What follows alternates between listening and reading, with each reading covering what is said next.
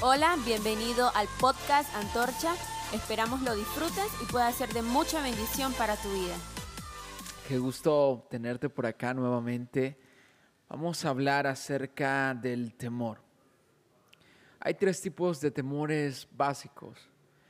El temor a Dios, que es, no es más que un respeto reverente hacia, hacia Él, hacia su carácter, sus preceptos. Y es un temor muy bueno.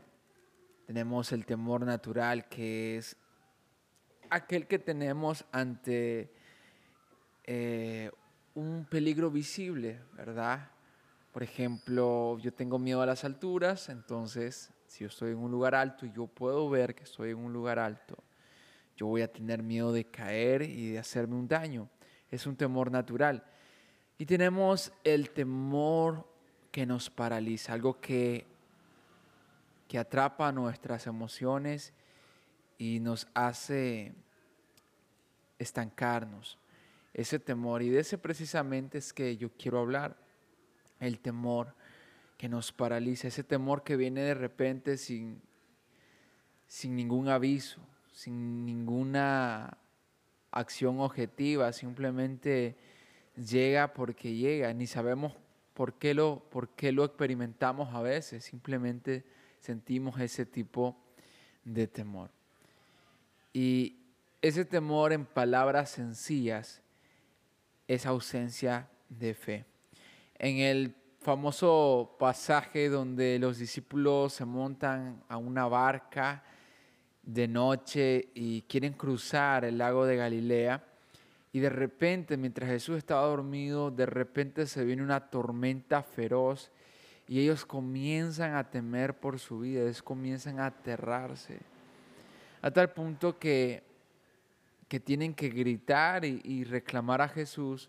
Y al final, cuando Jesús calma la tormenta y, y cesa todo, Jesús les dice a ellos, ustedes tienen poca fe, ¿por qué tienen, por qué temieron? ¿Por qué tienen tan poca fe? Y nos deja entrever que el miedo que nos paraliza es ausencia de fe.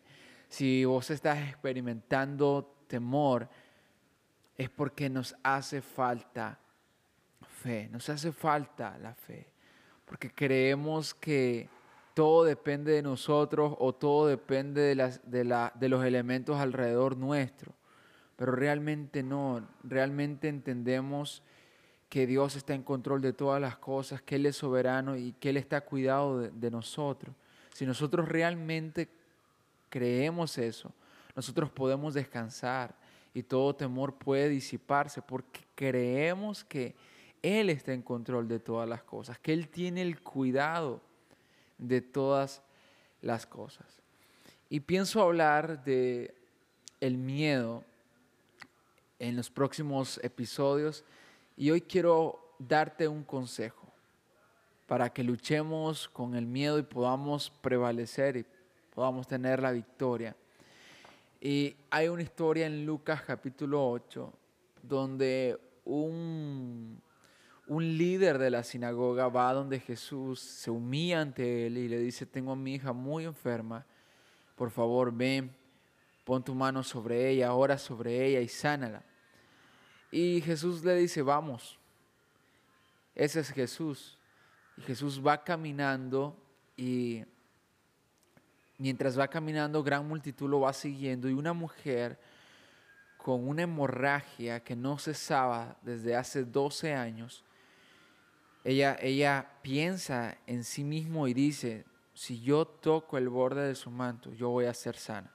Si tan solo lo toco el borde de su manto, yo seré sana. Y esa, señora, no sé cómo hizo, y, pero ella se escabulló entre la multitud, me imagino, y tocó, logró tocar el borde del manto de Cristo. Y ella fue sanada. Y Jesús se dio cuenta que poder sanador salió de él. Entonces él se detiene y pregunta, ¿quién, quién me ha tocado? Yo sé que de mí ha salido poder. Y la señora confiesa lo que ha hecho, testifica de lo que ha hecho y Jesús declara, hija, tu fe te ha sanado. Esto está en el verso 48. Jesús le dijo, tu fe te ha sanado, vete en paz. todavía estaba hablando Jesús, recuerda que él iba a orar por la hija de este líder de la sinagoga, pero todavía estaba hablando Jesús cuando alguien llegó de la casa de Jairo, jefe de la sinagoga, para decirle, tu hija ha muerto, no molestes más al maestro.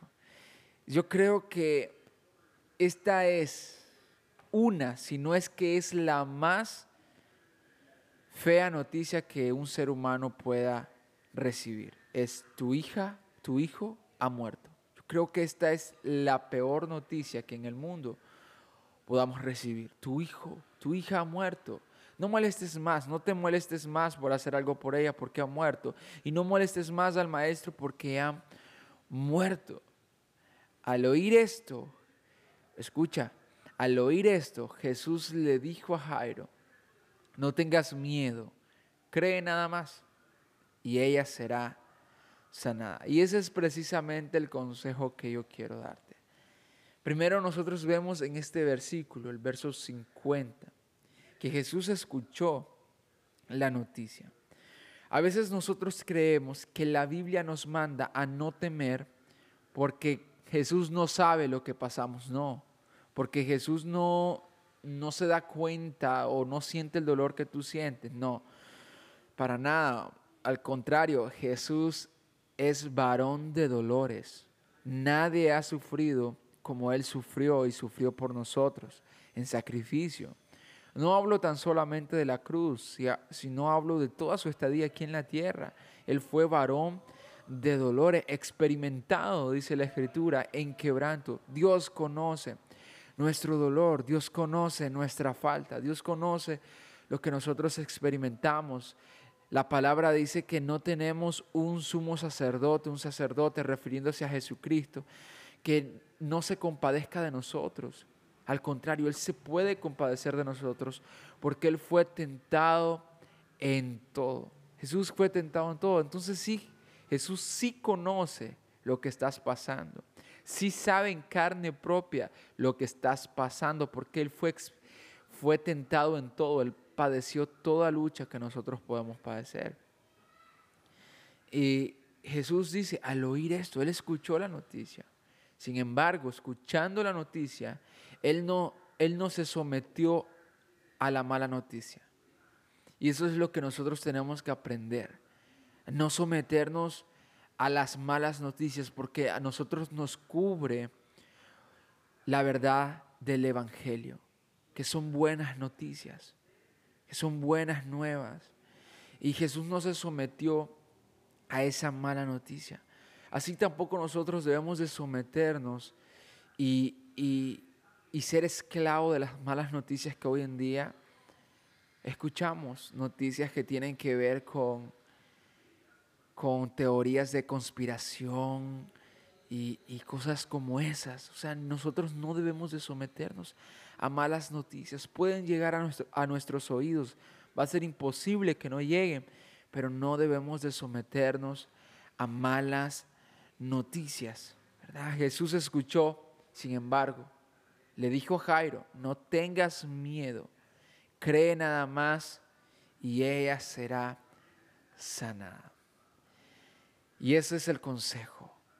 No nos sometamos a malas noticias. Pueden ser una realidad, pero no debo de ser esclavo de ellas, porque mi realidad es lo que dice la Escritura, es lo que Cristo ha declarado acerca de mí.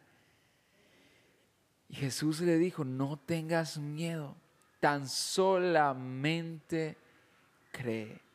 Y eso es muy importante, el tan solamente cree, porque Jairo pudo haberse preguntado, hombre, pero ¿cómo vas a hacer para sanar a mi hija si dicen que ella está muerta? ¿Cómo, ¿Cómo vas a hacer para revivirla si ya no respira, ya no tiene aliento de vida en ella? Por eso Jesús le dijo, no, solamente vas a creer, tan solamente cree.